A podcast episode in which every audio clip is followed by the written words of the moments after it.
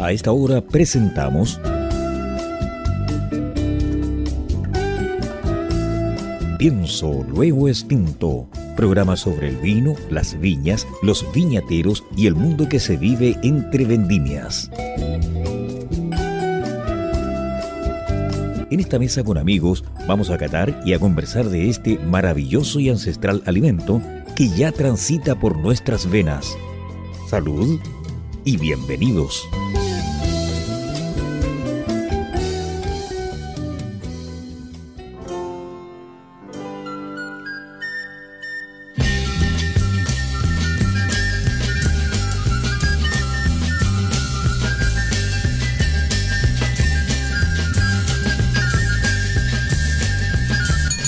Al sonido campanita, ¿cómo están mis estimados oyentes y telenófilos? Un placer, un gusto, como siempre les indico, de recibirlos aquí en Pienso Luego Tinto a través del 103.5 el dial de la frecuencia modulada y también online www.ucbradio.cl sábado 5 de agosto.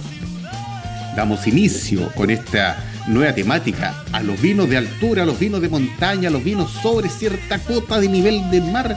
Y hoy día empezamos con una persona que hace una, labor, un desempeño, una gesta histórica, se puede decir, porque el hombre lleva mucho tiempo, tiene muchas cosas que contarnos. Así que, mientras tanto, saludamos a nuestros avisadores, a Riddle, a Click Wine y a Repuro. Eh, eh, don Peter se va a conectar de ahí, que viene caminando, venía con las compras, con las bolsitas, así que como tiene su tiempo, el hombre se demora Así que mientras tanto, saludo a mi copanelista, a Maximiliano Mills, que lo tengo aquí side by side, vía Zoom. ¿Cómo está, compadre? Gusto verlo. Muy buenísimas tardes a nuestros enófilos oyentes y telenófilos. Eh, algo extrañado de volver a Zoom después de haber realizado tantos programas presenciales recorriendo nuestro hermoso país y nuestros hermosos viñedos, parras, viñas, pero como lo mencionabas, estamos comenzando agosto, que en Chile, aunque no es tan conocido como que en mayo se celebra el mes del mar, en agosto se celebra el mes de la montaña. Y la montaña implica muchas actividades. Somos un país de destacados andinistas, primera expedición chilena y latinoamericana en llegar al Everest. Saludos a Rodrigo Jordán y su equipo el 92. Pero también eh, comenzar a celebrar el mes de la montaña en Chile, agosto, implica también comenzar a pensar en vinos de altura. Y hoy día estamos con un, personaje, un, alguien icónico en el Valle de Elqui, alguien que no tenemos todavía el gusto de conocer, porque justo cuando nos enteramos de su existencia apareció el COVID, así que quedó pendiente, pero no podíamos comenzar otro mes de agosto sin, sin invitar a don Juan Luis Huerta, más conocido como Juan de Elqui, y sus vinos piuquienes de Elqui. Muy buenas tardes, don Juan, bienvenido a Pienso Luego Muchas gracias, muchas gracias por tremenda presentación. La verdad, eh, agradecido de ustedes de que estemos iniciando este programa y a la vez eh, estamos resaltando un poco estos vinos de altura. La verdad es eh, todo un poco más difícil trabajar acá. Nosotros estamos aquí a 1600 metros sobre el nivel del mar eh, y lejos de la ciudad. Estamos a 120 kilómetros de La Serena, que es la ciudad principal donde hacemos todos nuestros trámites, nuestra diligencia. Entonces es un poco retirado, pero vivimos en un lugar maravilloso, lugar feliz. Así es que muchas gracias por la invitación y a su disposición para tener un, lindo programa. Es, exactamente. Bueno, como ya lo decía Maximiliano y lo replicaba eh, nuestro invitado en esta jornada, don Juan Luis Huerta, él se encuentra ubicado ya en Orcón, Paiguano, en región de Coquimbo. Eh, así que, eh, no obstante, está bastante retirado de, lo que es la zona urbana. Eventualmente, si tenemos, le comento, mi estimado benefluyente y telenófilo, algún dispar con la conectividad, entiéndalo usted, porque en Chile no se garantiza nada en materia de comunicaciones. Así que hay que estar atento. Don Juan, por favor, cuéntenos un poquitito para que nuestra gente, nuestros queridos oyentes y telenófilos lo conozcan a través de esta ventana Pienso Luego Tinto y sepan parte de su existencia. Así que el micrófono se lo entrego para que usted nos ilustre. Muchas gracias, muchas gracias, don Carlos. Mire, la verdad, eh, bueno, eh, estamos ubicados nosotros en Norcón, comuna de Paiguano, en el Valle de Elqui. Como les dije recién, a 1600 metros de altura tenemos nuestras plantaciones, tenemos nuestra bodega. Y eh, es un lugar bien, bien especial. Nosotros tenemos un clima muy seco, aquí un clima muy seco, aquí nosotros tenemos 10, 8% de humedad relativa, eh, que es, normal eso, y eh, la pluviometría de acá es 100 milímetros eh, un año normal, o sea, un año normal 100 milímetros, nosotros con 100 milímetros regamos perfectamente. Eso sí que hace, bueno, 14 años ya que no tenemos 100 milímetros. Hemos estado con 30, 40 milímetros en el año. El año pasado fue un año excepcional. Tuvimos 61 milímetros y tuvimos nieve. Tuvimos 30 eh, centímetros de nieve acá, porque acá cae nieve. Y bueno, eso nos ayudó bastante como para, para mejorar el tema del, del riego. Eh, donde estamos ubicados nosotros geográficamente, ¿no es cierto?, al interior del Valle de El, que arriba, en, plena cordillera prácticamente, eh, los suelos que tenemos, los suelos son graníticos, ¿ah? es granito, un granito descompuesto, y son suelos coluviales, básicamente, ¿ah? que se formaron con, la era de la glaciación, no sé cuándo se fue haciendo todas estas quebradas y estos rodados de piedra. Entonces encontramos bastante cuarzo por acá, encontramos bastante piedra partida, en fin, dentro de todo lo que es el campo. Y como le decía, es granítico, es un, granito descompuesto. Eh, nosotros, mi, trayectoria, digamos, como eh, en el mundo del vino, no partió, no, partió desde, toda mi vida. ¿ah? Yo bueno, mi familia siempre todos tuvimos eh, campo acá en el valle. Mis padres, mis tíos teníamos eh, viñedos y siempre hemos producido uva pisquera. Nosotros pertenecíamos a las cooperativas ¿ah? y yo partí el año, el año 79 como agricultor. ¿ah? Arrendé un campo y partí como agricultor y ahí empecé a entregar mi uva a las cooperativas. ¿Ah? Eh, durante muchos años trabajé con ese sistema, eh, luego pude comprar una propiedad que me, vendieron también, me vendió un tío, compré una propiedad y ya ahí nos, nos establecimos, pero siempre con el mismo sistema de producir la uva y entregársela a las cooperativas. Eh, bueno, esto, esto fue, fue, fue avanzando, ¿no es cierto? Fue avanzando el tiempo. Eh, nosotros ni una posibilidad, pero ni una posibilidad de hacer vino. Acá no teníamos idea. Acá en la zona, la única bodega que existía en esos años era la, la Viña Falernia, en Vicuña, ¿ah? y no había nada más.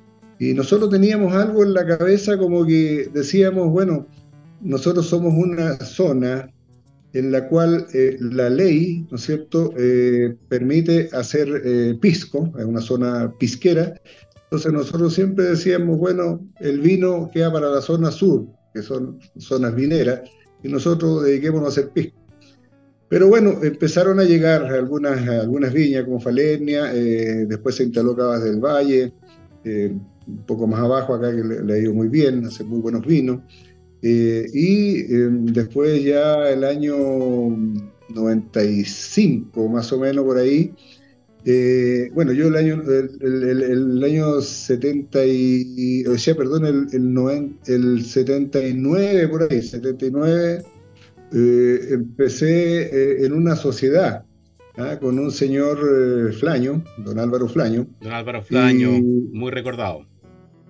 Sí, sí, con, don Álvaro empezamos nosotros con una sociedad, la formamos una sociedad que se llamaba Viñedos de Alcoguas, se llama todavía Viñedos de Alcoguas, y ahí empezamos ya el año 95 con el tema del vino. Nosotros el año 95 eh, plantamos, ¿no es cierto?, la, primera viña de uva vinera, fue porque don Álvaro, un hombre muy visionario, ¿no es cierto?, veía que este tema de la uva pisquera eh, no, era un tema cíclico, habían años que eran buenos y, años que eran muy malos, muy mal pagados, en fin. Entonces dijo quiero hacer otra cosa y bueno, se hicieron varios estudios de una serie de cosas y partimos finalmente con el tema del vino.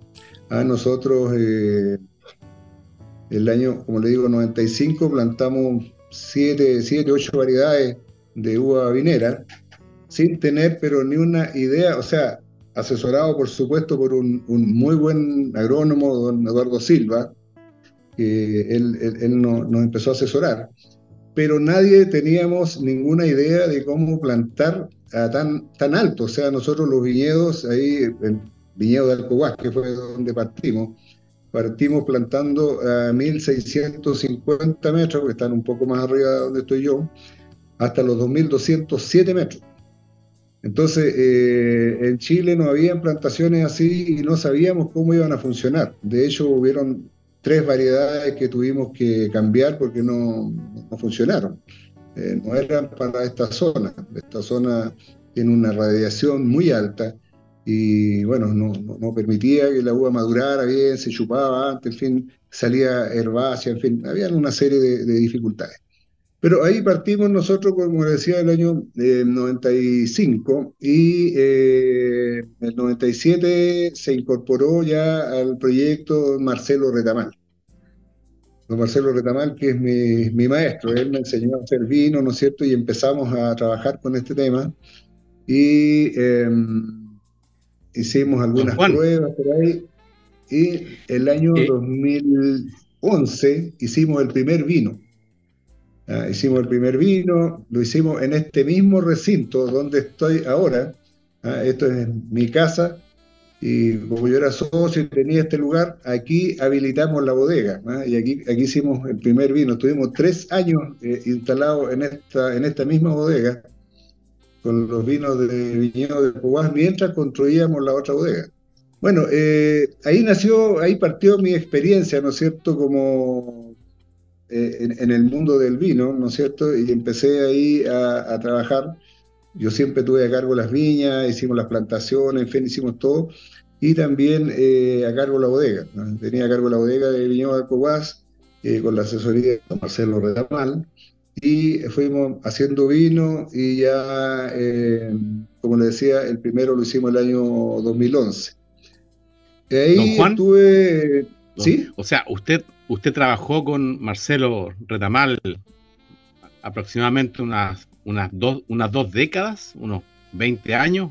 no, más. no, nosotros, eh, estuve, yo estuve nueve años, nueve años con él haciendo vino.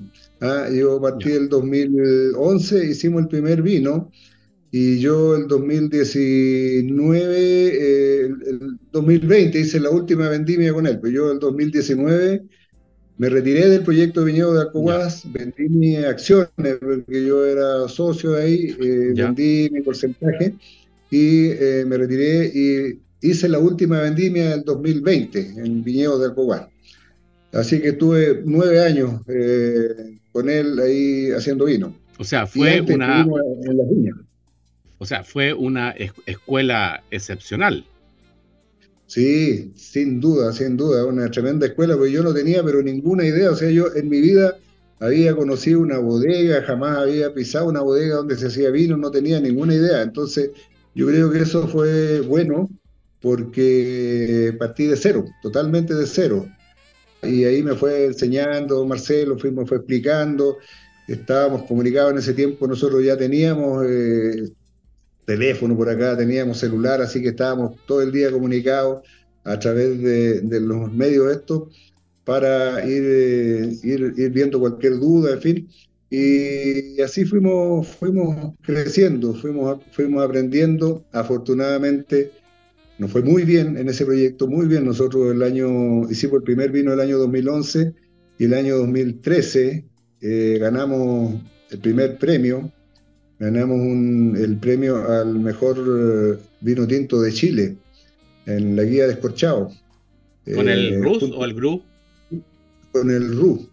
con el RU eh, ganamos ahí eh, junto con el y si no me equivoco, ah, salimos los dos como los mejores vinos tintos de Chile, que fue un tremendo honor y un tremendo desafío también para nosotros, porque una viña que estábamos recién partiendo, no teníamos tanto conocimiento, en fin, pero se logró eso y bueno, y de ahí para adelante se fueron cosechando puros triunfos siempre, gracias a Dios.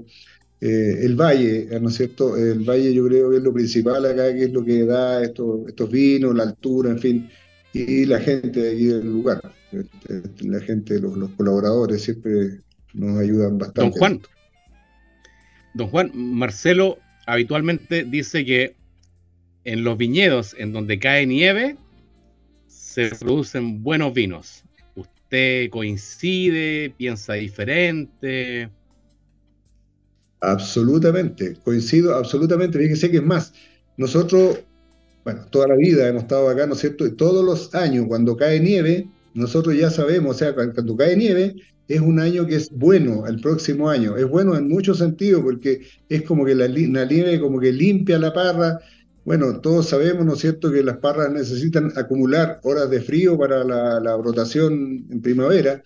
Entonces la nieve las ayuda mucho, las ayuda mucho con, con esa hora de frío y es como que limpia un poco más porque no tenemos enfermedades. Acá nosotros, por la altura que estamos, por lo lejos que estamos, nosotros no tenemos ninguna plaga, no tenemos enfermedades que atacar eh, de repente, un poquito de oído, que eso lo manejamos con azufre y nada más. Nosotros lo único que aplicamos es azufre. Entonces, eh, son años muy sanos. Y cuando cae nieve, también es importante, ¿no es cierto?, porque tenemos agua. O sea, la nieve, ¿no es cierto?, se empieza a, venir por el, por, el, cerro, ¿no es cierto?, y empieza a entregar el agua después eh, a través de unos sistemas que, tenemos que son bien especiales. ¿Ah? Eh, aquí se han descubierto unos glaciares de roca, ¿ah? que son los que surten de agua todos estos sectores. Y eso ha sido muy... Glaciares de roca. Sí. A, ver, que no, que no, que no, no, no, lo, conozco yo. Glaciares de roca. Es un tema bien, bien especial. ¿ah? Nosotros eh, tenemos una cordillera acá arriba, tenemos un campo que es una comunidad, que son 52 mil hectáreas, que es de todos los comuneros, son todos los que somos dueños de un terreno acá, somos parte de esa comunidad. Entonces, eh, bueno, esta comunidad empezó a ser amenazada por la minería, empezaron a pedir, eh, hacer algunos pedimentos, en fin, empresas muy grandes, empresas transnacionales, en fin, porque querían explotar eh, la zona. Entonces, eh, la comunidad, como defensa, hizo, bueno, hicimos muchas gestiones, ¿ah? yo también estaba dentro del directorio ese, hicimos muchas gestiones, pero la principal gestión que se hizo fue declarar santuario de la naturaleza la propia comunidad, ¿ah? que uno lo puede hacer gracias a una ley que existe donde uno declara santuario de la naturaleza su propio terreno. En este caso, nosotros para poder declarar santuario de la naturaleza tuvimos que hacer una serie de estudios que lo hizo un organismo que se llama el CEASA, que estudia las zonas áridas. Y bueno, el CEASA trajo unos glaciólogos ¿ah? que vinieron y estudiaron toda la zona y encontraron en esta cordillera nuestra 52 glaciares de roca. Los glaciares de roca son una composición, claro, es una composición de roca y hielo que quedó incrustada, imagínense los cerros, ¿no es cierto? Y quedó incrustado aquí dentro del cerro, en, la era de la glaciación, ¿ah? quedaron esto, estas masas de hielo y roca a muy baja temperatura. Entonces, eso explica por qué aquí hay años que no llueve absolutamente nada. O sea, hemos pasado sequías de 6, 7 años que no llueve nada y siempre corre agua. Entonces, eso pasa porque los glaciares estos empiezan a, entregar, ¿no es cierto?, un poquito de agua de, la, de las orillas de este glaciar, empiezan a entregar y esa agua se va juntando en las quebradas y eh, cuando llueve, ah, cuando entregan el agua, ¿no es cierto?, eh, pasa algo así como, como un queso. ¿no es cierto?, quedan unos hoyitos en la orilla. Bueno, esos hoyitos, ¿no es cierto?, cuando llueve o cuando cae nieve, se vuelven a llenar eh, de agua y se vuelven a congelar, porque ahí, ahí hay una temperatura muy baja. Se vuelven a congelar, entonces es un sistema que permite regular, ¿no es cierto?, todo el, agua, que es el agua que estamos ocupando. De hecho, cuando nosotros partimos con el proyecto de viñedos de Alcohuás, nosotros con el agrónomo Eduardo Silva pedimos hacer, eh, bueno, Eduardo nos pidió análisis de suelo, análisis de agua, todo eso. Y cuando hicimos el análisis de agua, eh, lo mandamos a una universidad y allá nos dijeron que era agua de glaciar, la que estábamos usando porque era un agua un poquito celeste. Y nosotros lo notamos, o sea, cuando sacamos agua, ¿no es cierto? Y la echamos en un balde que es blanco, el agua queda así como un color celeste, es como agua de glaciar. Así es que eso es muy positivo y es muy positivo para nosotros porque eso nos permite regar. Impresionante historia, y, o sea, no mi historia, sino que eh, algo eh, que, que, de la madre, madre naturaleza. Y la, madre naturaleza sí que tiene tantas cosas escondidas que uno a veces no sabe que están ahí. Oye, eh, recibamos a nuestro querido copanalista Peter Macrosti que se acaba de reincorporar. Don Peter, bienvenido. Terminó de podar. Exactamente. muchas gracias y un tremendo honor de conocerte acá, muy amigo del Reta y Patricio Flaño. A Pato lo conozco desde cabro chico, porque tiene, se especializa en los lugares bonitos. Patricio es una gran persona también, gran amigo mío. Y bueno, con él juntos eh, hicimos muchas cosas acá. Con él construimos la bodega de Viñedo Alcoguá, en fin, hicimos muchas cosas, así que tengo también ese privilegio de ser su amigo. Qué bueno, y tiene, se especializa en lugares bonitos, porque tiene un lugar ahí en el lago Maihue, sí, sí. en el volcán, un volcán que ya no existe, está más viejo que nosotros, y tiene este lugar precioso allá arriba. Yo iba mucho a él que cuando era más cabro. tendré que ir de nuevo. Así que perdonen el atraso, pero Santiago cada día más congestionado.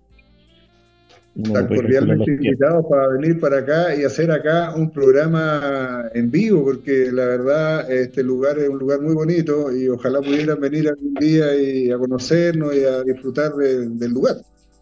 De lo por hecho, de lo por hecho. y de curioso por lo que se llama imagen, ¿por qué escogió el nombre Piu, Piuquenes de Elqui? Piuquenes. Le comento, eh, yo, bueno, nosotros hace tiempo, eh, dentro de todo este trabajo que hemos hecho, ¿no es cierto? Yo partí como agricultor, pero yo he hecho muchas cosas en la vida. Junto con mi señora, ¿no es cierto? Hemos trabajado en diferentes cosas y hemos invertido, en fin, tratamos de invertir en diferentes eh, rubros para no tener, ¿no es cierto?, problemas de repente como lo que pasaba con la uva pisquera, que habían años que eran muy malos entonces hemos ido tratando de invertir en algunas cosas y formamos una empresa de movimiento de tierra. Diversificación. Eh, ah, claro, yo tengo, tengo todavía un bulldozer un D4D, que es mi, mi joya, ¿ah? y yo de repente hago trabajo. Bueno, yo estuve 10 años trabajando yo mi propio bulldozer y haciendo trabajo, me dediqué a hacer muchos estanques, estanques por todas partes, por aquí, por Vallenar, por el río Hurtado, por Vicuña y acá mismo en el valle. Yo me dediqué a hacer estanques y a limpiar terrenos, a limpiar terrenos para hacer parronales. Entonces, esa empresa se llamaba Piuquenes. Piuquenes le pusimos, ¿por qué? Porque es un ave que vive acá en la cordillera nuestra. El piuquén es un ave que vive acá y tiene una particularidad el piuquén es un ave que es monógamo. Por eso ah, como yo. claro, no, es, una ave muy linda, es como un ganso grande así que vive acá en esta zona, tiene las patitas rojas así y es muy bonito y se ve poco. Entonces pusimos piuquene por eso. Y después para el tema del vino eh, ampliamos el giro. ¿ah? Nosotros tenemos dos giros más. Tenemos este giro que es del el vitivinícola y también eh, tenemos un par de cabañas que las arrendamos. Entonces, todo eso se llama. De ahí, ahí nos va. tenemos dónde llegar, tenemos dónde llegar. Enoturismo. No, enoturismo. Oye, y aprovechando que, como, que recién mencionó que el Piuquén era monógamo, como somos también país de mar, menciono que un habitante de, de nuestras costas, de nuestro mar, como es la orca, también es monógamo. y el pingüino también, ¿no? Eh, no sé, no sé. Yo, por ahí he escuchado también que parece también. Preguntémosle, a, preguntémosle a la pingüina. quizás la, pingüina sepa. Sí. A la, revista. Lo de la orca, no sabía yo, Lo de la orca no sabía yo, qué interesante eso. Sí, sí, también. Claro, bueno, así por eso, como le digo, nuestra empresa eh, se llama Piuquene y quedó como Piuquene porque fuimos aumentando el, giro nada más.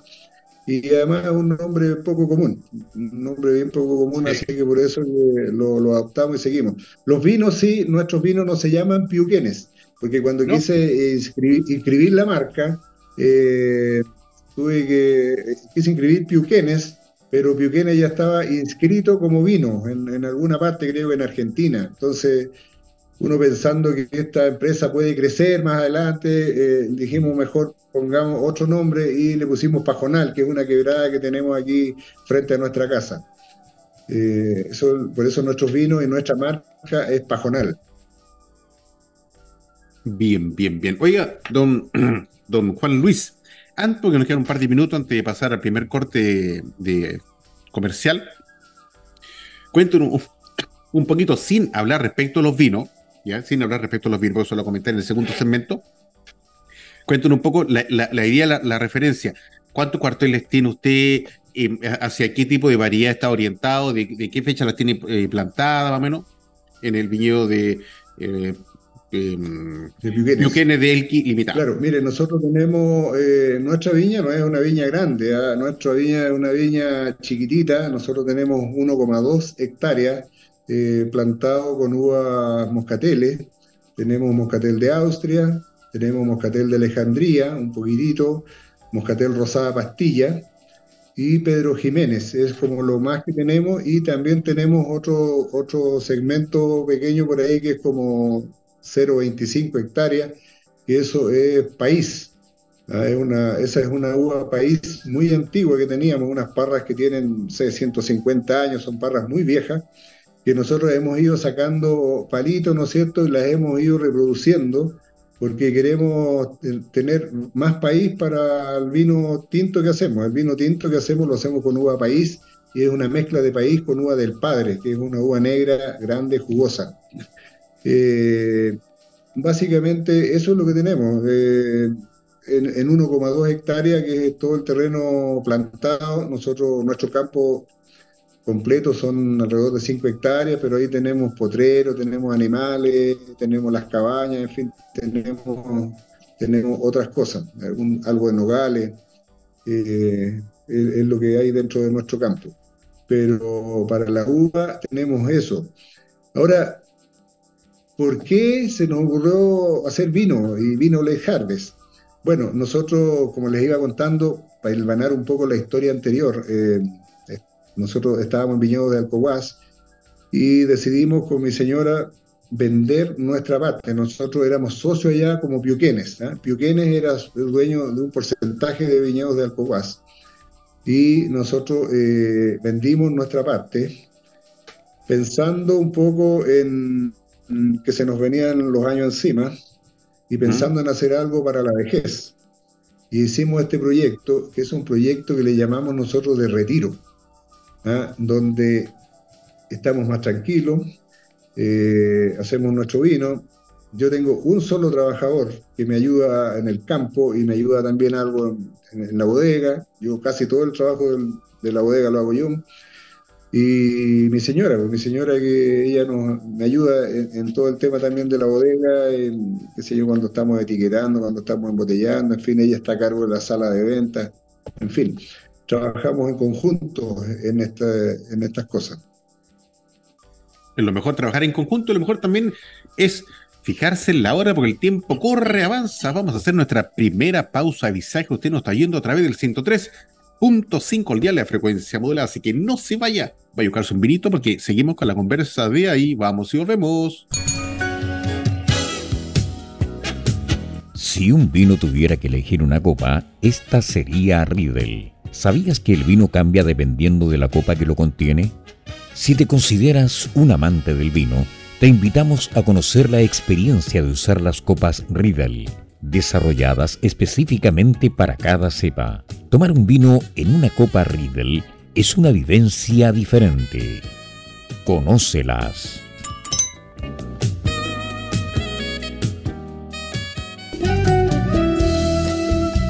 Y continuamos escuchando Pienso Luego Extinto en UCB Radio, junto a Peter Macrosti, Maximiliano Mills y la conducción de Carlos Herrera. Al sonido de campanita seguimos en nuestro espíritu flautico programa Pienso el Distinto a través del 103.5 el dial de la frecuencia modulada y también online www.ucbradio.cl. No se olvide que también nos puede usted encontrar en diferentes plataformas y por favor suscríbase al canal de YouTube, active la campanita para que usted se entere cada vez que subimos un episodio en esa plataforma de video que se llama YouTube. Es fantástica, está todo en 4K, calidad pero fenomenal. Si os quiere ver en televisión, en el canal 773 de Mundo TV en calidad HD, de domingo a lunes, en horario prime a las 22 horas. Y nos puede oír en diferentes plataformas de podcasts, en iTunes, Google Podcast, Deezer, eh, se va arrancando y descargar la aplicación audios.com. Sábado 5 de agosto con la gentil compañía de don Juan Luis Huerta de Piuquenes de Elqui, o Piquenes Elqui, su empresa, donde está haciendo vino fantástico, precioso, que lo vamos a comentar ahora, de respecto el concepto de la marca Pajonal. No lo puedo poner Piuquenes porque la escribieron por otro lado, así que se aseguró y le cambió un poquito el nombre. Eh, Maximiliano, Maximiliano, la gente está inquieta, está esperando este momento. Vino Sofía aplicada.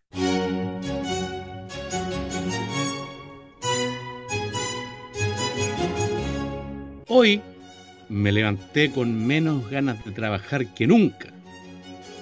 Debo tener la Luna, Júpiter y Saturno en podador de viñedo.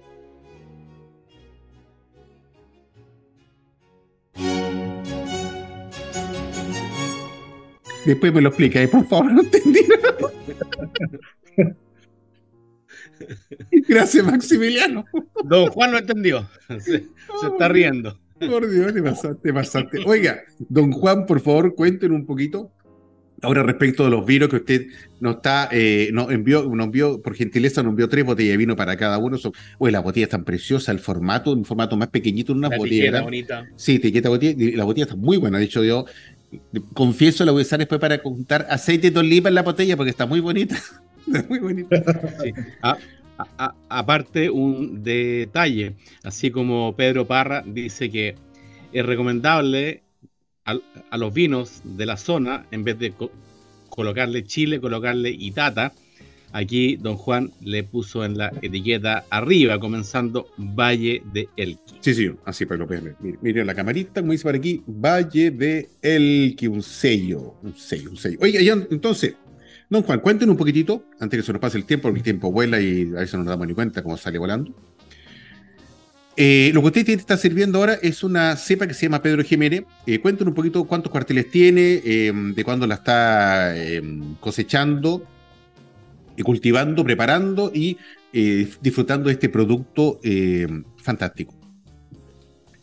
Le comento, mire, eh, nosotros partimos, este es un proyecto joven el mío, nosotros partimos el año 2019 haciendo nuestros vinos, en el año 2019 hicimos el Late Harvest solamente y abrimos nuestra tienda con Late Harvest el día, en enero del 2020. ¿Ah? y, lo único que teníamos para ofrecer era el Harvey, porque partimos así. Entonces, eh, bueno, la gente que venía pedía otra cosa, siempre, bueno, no tienen otro vino, otra cosa. Entonces, de ahí salió la idea de hacer este Pedro Jiménez seco. Eh, es un vino que, hacemos de la cepa exclusivamente Pedro Jiménez y, y es bien particular. Este vino nosotros cosechamos la uva eh, un poquito más temprano, porque acá el clima eh, es muy, muy caluroso, entonces eh, pueden salir muy alcohólicos. Así que lo cosechamos esto los primeros días de marzo, por ahí más o menos, y hacemos una vendimia bien especial. Yo no tengo prensa, entonces este vino para poder hacerlo, para poder fermentarlo, nosotros lo eh, lo, pasamos por una zaranda. ¿ah? Tenemos una mm, zaranda. ¿ah? Entonces ahí en, la zaranda pasamos, claro, una zaranda de coligüe. ¿ah? En esa zaranda nosotros pasamos, sacamos el jugo, separamos las pieles, las pepas y los palos, ¿no es cierto? El escobajo y pasa solamente el jugo, que ese jugo se cuela y ese jugo lo fermentamos. Se fermenta el, juguito solamente y, bueno, es un vino que sale bastante aromático porque la variedad Pedro Jiménez es aromática, ¿ah? es bastante aromático y eh, es muy frutal. ¿ah? Es bastante frutal, se siente la fruta en la boca, ¿ah? se siente la fruta y además es un vino que queda, queda un, rato también en, la boca, se siente esa parte. Un vino tal vez un poquito rústico. ¿ah? Ayer estuve probando anoche unos, unos, muy buenos, unos blancos muy buenos, un, reta, y la verdad eh, son, otra cosa. Este vino es un vino un poquito más rústico, ¿no es cierto? Pero que se da bastante bien acá, en esta zona. Eh, toda la fruta, en general, toda la fruta, y entre ellos la uva también, eh, es más, es más, se da como, em, eh, eh, se expresa más, se expresa más. Debido a la oscilación térmica que tenemos, ¿no es cierto? Tenemos nosotros, bueno, el clima nuestro promedio, las temperaturas altas, 28, 29 grados, y bajan a 11, 12 grados en la noche. Entonces, por eso las, uvas, ¿no es cierto?, se protegen un poquito eh, y la forma de protegerse es engrosar un poquito la piel. Entonces, al engrosar la piel, eh, bueno, en la piel están los aromas, los, sabores, el tanino, en fin, están todos. Entonces, por eso que los vinos y, toda la fruta, una naranja acá son más rojas, son más, más color naranja, y la uva pasa lo mismo. Bueno, el vino igual, el vino este, ¿no es cierto?, es un vino que se, siente eh, bastante eh, intenso. Y eh, yo normalmente lo, ofrezco, ¿no es cierto?, para que sea acompañado con pescado, con marisco, ah, con algunas ostras. Eh, el otro día vino un señor para acá de Tongoy, ¿ah? y este señor eh, vino a eh, compró un par de botellas de este blanco, de este Pedro Jiménez, porque él tiene una de estos criaderos de ostiones. ¿ah? Un, ah. cultiva, cultivo de, claro, cultivo de ostiones. Bueno, cuento corto, este señor como a la semana siguiente o los 10 días después vuelve de nuevo y se llevó no sé cuántos vinos porque dijo que le había encantado y con el ostión andaba pero perfecto. Qué bueno. Más o menos por ahí es donde funciona este vino blanco, que es un vino seco. Qué rico. Eh, Peter, ¿probaste el blanquito y hacer, obviamente lo probaste? ¿Qué te pareció? ¿Cómo lo encontraste? Bueno, yo quería, quería decirle que Pedro Jiménez en la cepa del pisco, ¿verdad? Y también de los jereces en, eh, en España, que más algunos usan. Yo creo un vino bastante interesante para aquella gente que no ha probado la cepa Pedro Jiménez en sí mismo, con bastante volumen envuelto, muy buen final, como bien dice usted. Es un vino que yo soy muy curioso, me gusta mucho el color, un color precioso. Sí. Vino un palio, pero yo creo que es un vino que acompaña muy bien lo que dice usted, mariscos, pescado, tiene tiene ese, ese final. Quizá peca un poco por la altura, en Salta lo que dicen, como bien dice usted, son de piel gruesa, piel gruesa para defenderse más de la luminosidad y de lo ultravioleta. Y eso va muy bien en los tintos porque tienen más taninos, tienen más cosas, pero los blancos creo que el pecado acá en la altura, no sé, quizá en el Elqui, que no alcanza, tiene 13,3 grados su vino. Quizá una cosecha más temprana tendría un poquito más acidez un vino muy bien logrado y a todos mis queridas amigas y amigos, pruébenlo. Después no decir dónde se pueden comprar para que en su vida digan, oye, probé un Pedro Jiménez, me gustó y lo puedo usar en mi casa como aperitivo o también con, como bien dijo usted, con opciones. Sí. gracias, Peter. Gracias. A mí igual, digo, me encantó. de hecho, yo el Pedro Jiménez también lo conozco hace tiempo atrás. Es verdad, igual a veces lo asocio más con el pisco, pero el Pedro Jiménez, eh, buena cepa, que es blanca, sepa usted, tiene una gracia, una particularidad que es un poco diferente a los. A, se imagina, por ejemplo, un Chardonnay, un Sauvignon Blanc. No va por esa línea, no va por ese tono más tan, tan dulzor, porque un poco más seco, ¿ya? Yo no, yo, no lo asociaría, por ejemplo, entre rasgo, pero un tipo Riesling, ¿ya? Estaría un poquito más arriba Riesling. pero un vino sí que te, invita, te llama a degustarlo con, un, con marisco 100%, ¿o no, Maximiliano? Sí, a mí eh, me, recuerda la, la que fue la, la, primera feria de vino en Chile, la que se hacía en el Hotel Plaza San Francisco, en el centro de Santiago. Y me acuerdo que debe haber sido la, en, en su última versión, en la del 2016 o 2015, que entré y pensé que Pedro Jiménez era, era, el dueño de la viña, o sea, no, no la conocía la cepa.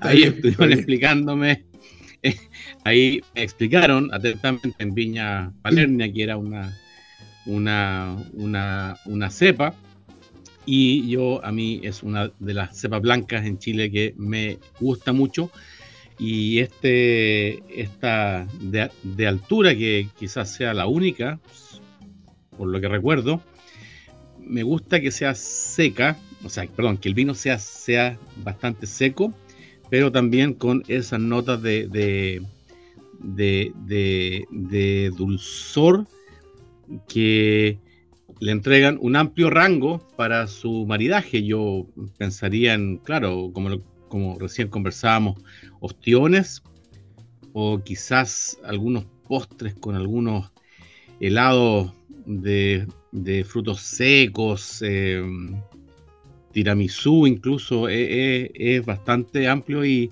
versátil este Pedro Jiménez de altura, así que lo felicito, don Juan. pero Juan nos dijo antes, cuando estábamos conversando, que este vino tiene 1,4 gramos por litro, por lo tanto un vino muy seco. Y realmente yo creo que, como bien dijo usted, este vino va a la entrada, va con pescado, quizás.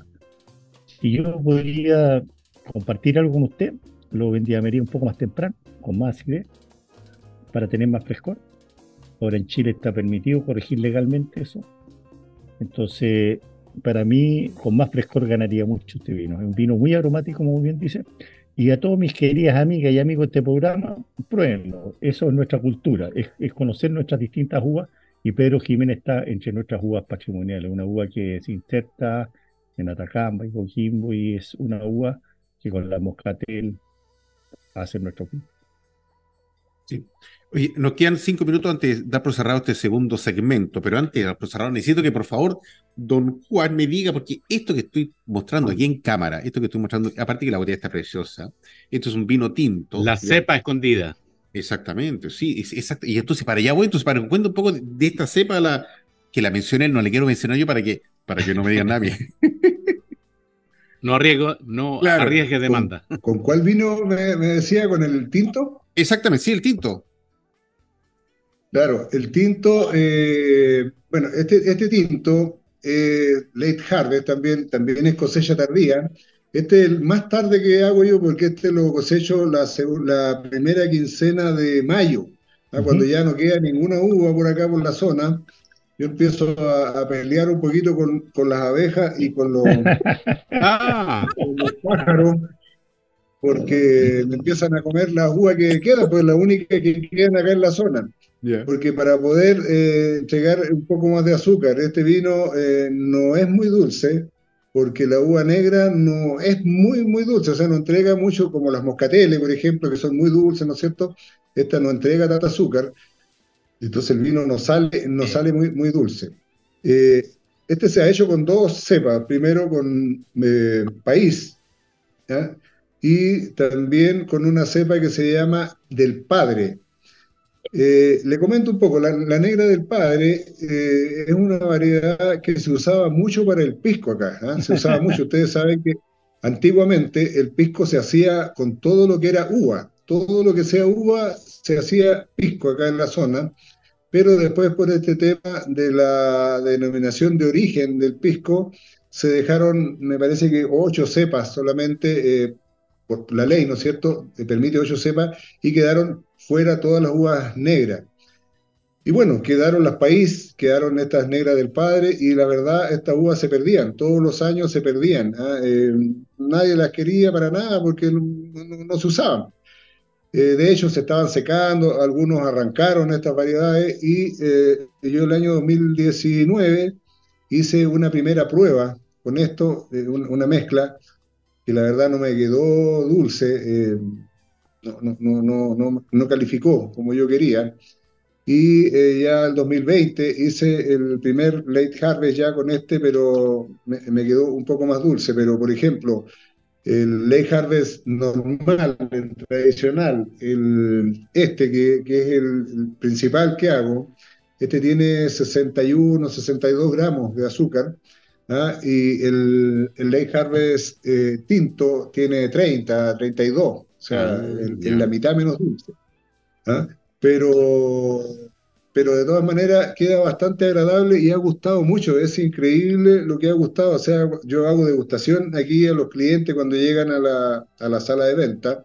A nosotros le hacemos una degustación y eh, le gusta mucho el tinto. Hay mucha gente que lleva casi puro tinto, porque es un vino que permite acompañar cualquier tipo de comida. O sea, por supuesto que un asado no, porque, porque es dulce, o sea, tiene, tiene algo de azúcar, pero no es tan dulce.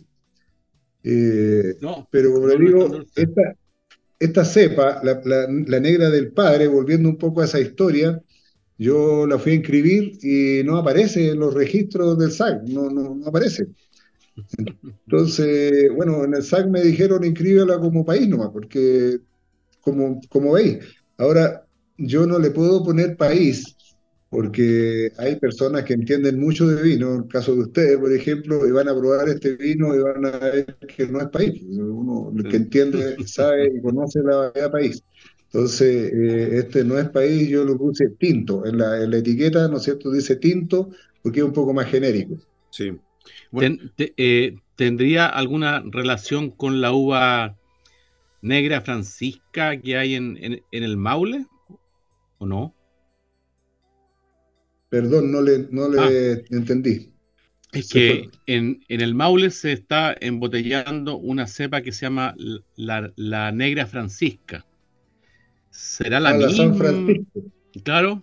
No, no es la misma. Ah, ya. No es la misma. Acá, acá también hay San Francisco. La San Francisco también es una negra muy parecida a esta, pero cuando madura la San Francisco se pone como arrugadita. Eh, y es dura, ¿ah? y es muy dura, ¿no es cierto? Pero eh, se pone como arrugada. en este caso no, pues esta uva, la, negra del padre, es una uva que cuando madura igual sigue siempre lisa, es grande, la pulpa de adentro es muy verde y tiene muy poco color. Ya. Interesante, interesante. Oiga. Es un poquito ácida. Don Juan, Don Juan, viene el momento de la canción porque este segmento va a llegar hasta aquí.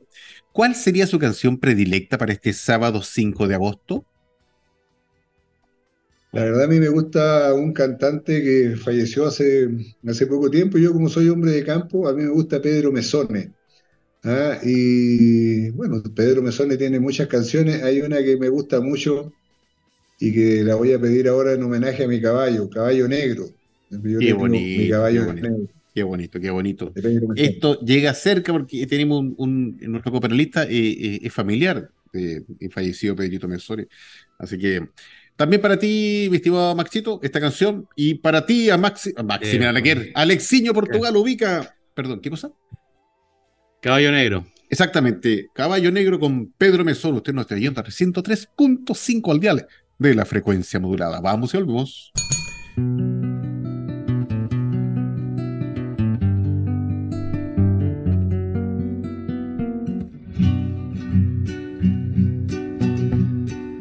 Caballo, caballo negro, galopa tranquilo al viento, así te vieron mis ojos, mi corazón tan contento. Caballo, caballo negro, la noche te anda buscando, te trae un manto de estrellas mis ojos van llorando. Te buscaré en la noche entre los cerros, relucirá de lejos tu negro pelo y tu caballo, caballo negro, te tendrás alas de plata allá en el cielo. Tendrás alas de plata allá en el cielo.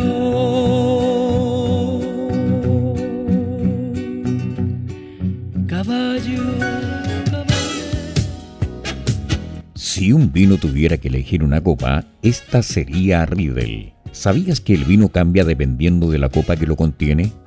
Si te consideras un amante del vino, te invitamos a conocer la experiencia de usar las copas Riedel, desarrolladas específicamente para cada cepa. Tomar un vino en una copa Riedel es una vivencia diferente. Conócelas.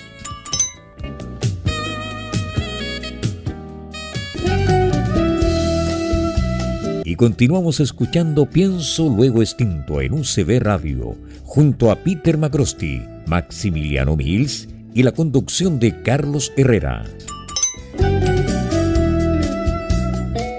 Luego de esta tremenda canción de Pedro Mesone con Caballo Negro, usted sigue oyendo este espíritu flautico programa Pienso Luego Extinto a través del 103.5, el dial de la frecuencia modulada y también online, www ucbradio.cl, sábado 5 de agosto, en la tremenda compañía de don Juan Luis Huerta, de Piuquenes Elque Limitada, con estos vinos maravillosos que está haciendo en el Elque, a 1600 metros sobre el nivel del mar. Sí, así, muy el nombre está, se pasa un poco más y llega a Argentina, se, se, lo, digo, se lo digo. Agradecer a nuestros avisadores, a de la Click Wine y Report. Maximiliano, cuéntame, ¿qué hay respecto de feria de vino que estén eh, orbitando en, en el orbe cercano?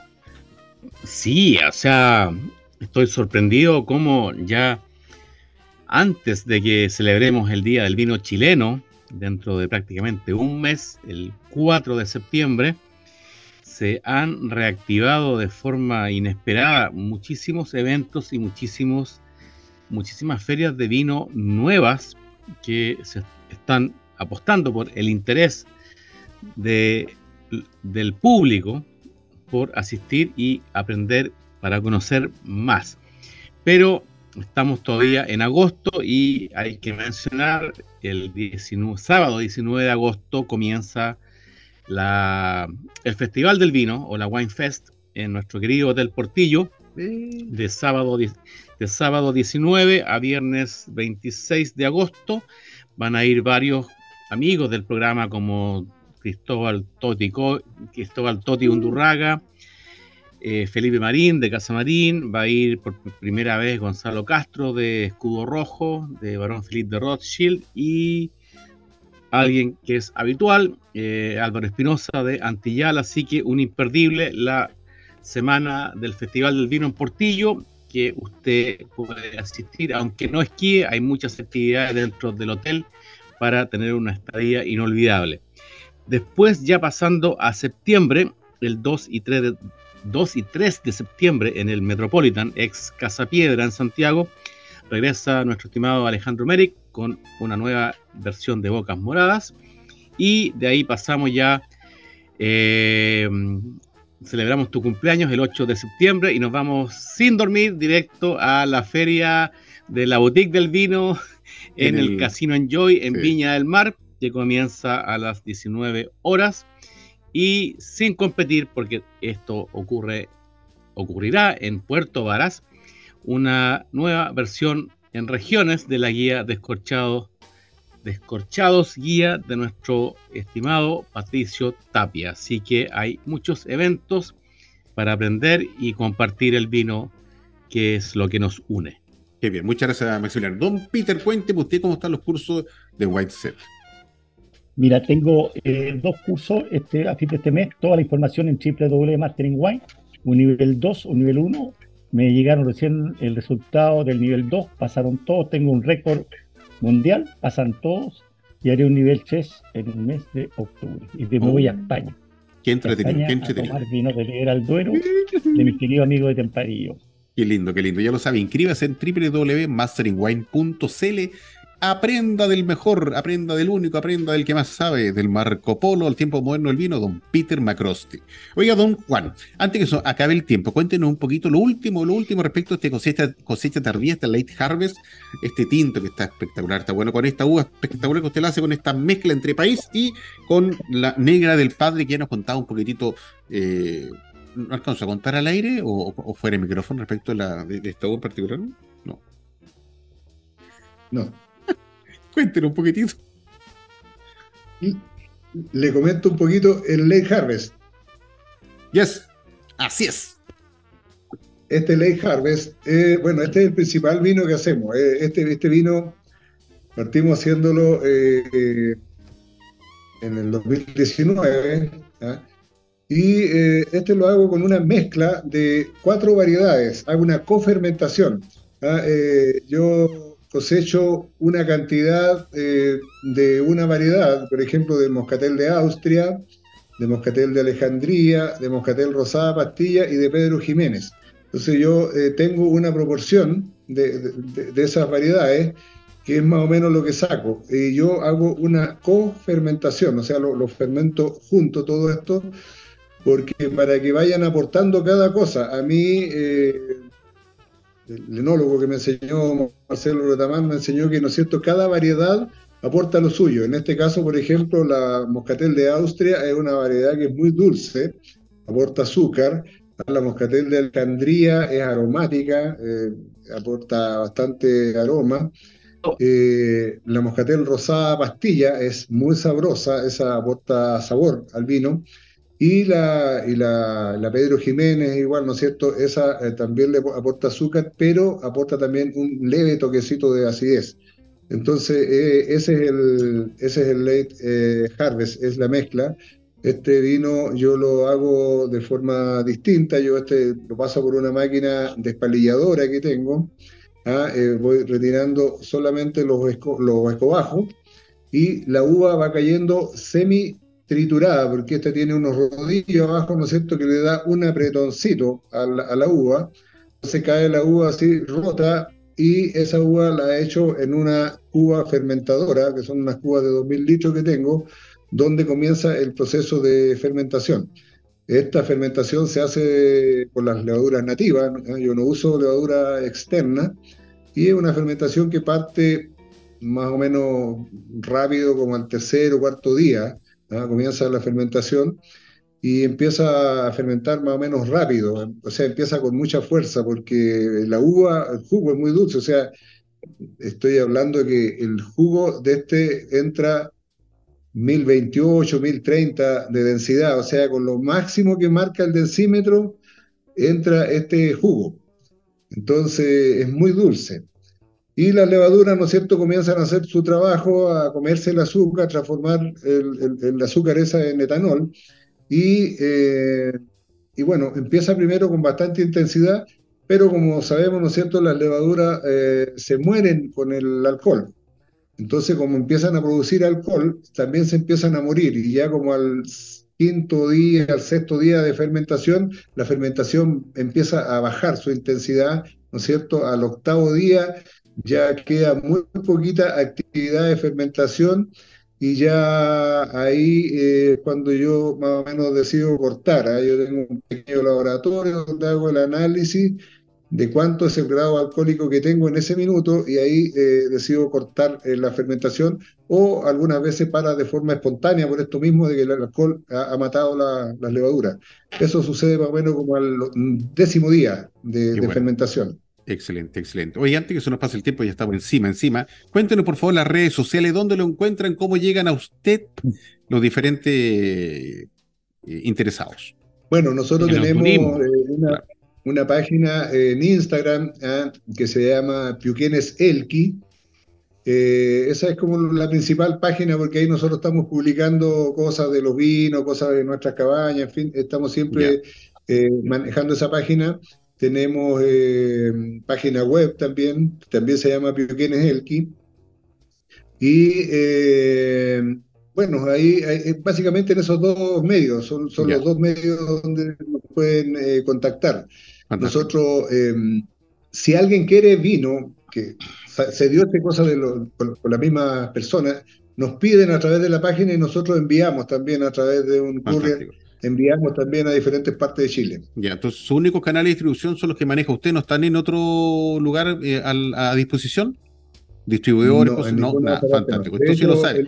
Siga la página de, un, Juan para que pueda para que pueda adquirir, comprar y disfrutar estos tremendos vinos. Los invito, haga la cortita, palabras para el cierre, empezando por Maximiliano.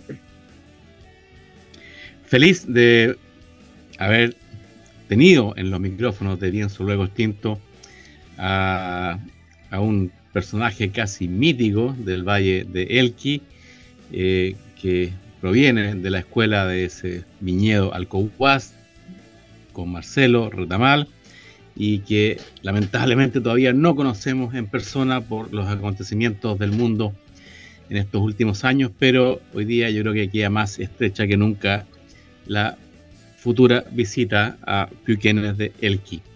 Así que escuchen mi podcast Vitis Saudífera, vayan a ferias de vino, nunca le pidan rebaja a un viñatero y los países agrícolas son mejores países. Gracias por escucharnos. Muchas gracias, Maximiliano. Don Peter, por favor, palabra para el cierre. No, pero muchísimas gracias, don Juan, por acompañarnos. Un gran placer, un pionero del Valle, que con mi amigo Patricio iniciaron eh, estos viños de reta, ¿verdad? Yo diría, eh, por favor, eh, suscríbanse a nuestro YouTube, Pienso Luego Extinto, para apoyarnos en esta gestión de entrevistar a esta maravillosa gente. Y este vino dulce suyo va a tener un tremendo futuro. No hay vinos dulces de la cepa que hace usted. Entonces, amigo, tomar estos vinos dulces de a 5 a 7 grados y muchas gracias a usted y a su querida señora. Muy bien, gracias, don Peter. Don Juan, los lo invito a usted, palabra para el cierre. Bueno, agradecido nuevamente a ustedes, agradecido especialmente por eh, haberse acordado, ¿no es cierto?, y haber hecho esta, saga que van a hacer de, de programas de, vinos de altura. Es muy, muy importante para nosotros, ¿no es cierto?, que se pueda difundir esto y que se pueda manejar. Eh, muchas gracias nuevamente por esta amena conversación. Se ha hecho cortísimo esta hora. Y bueno, quedan totalmente invitados para poder venir aquí al valle y nosotros, ¿no es cierto?, los vamos a recibir para mostrarles, ¿no es cierto?, todo lo maravilloso que tenemos acá. Qué lindo, qué lindo. Muchas gracias a usted por recibirnos, gracias por el tiempo, la dedicación, sus palabras, su conocimiento. Cuídense mucho, levantemos nuestras copas a la distancia y hacemos un saludo y nos vemos la próxima semana con otro tremendo invitado. Cuídense mucho, chao, chao. Este programa también se emite por Mundo TV, canal 773 HD, a las 22 horas, de lunes a domingo hemos presentado Pienso, luego extinto, programa sobre el vino, las viñas, los viñateros y el mundo que se vive entre vendimias. En esta mesa con amigos hemos catado y conversado de este maravilloso y ancestral alimento que ya transita por nuestras venas. Salud y nos escuchamos la próxima semana.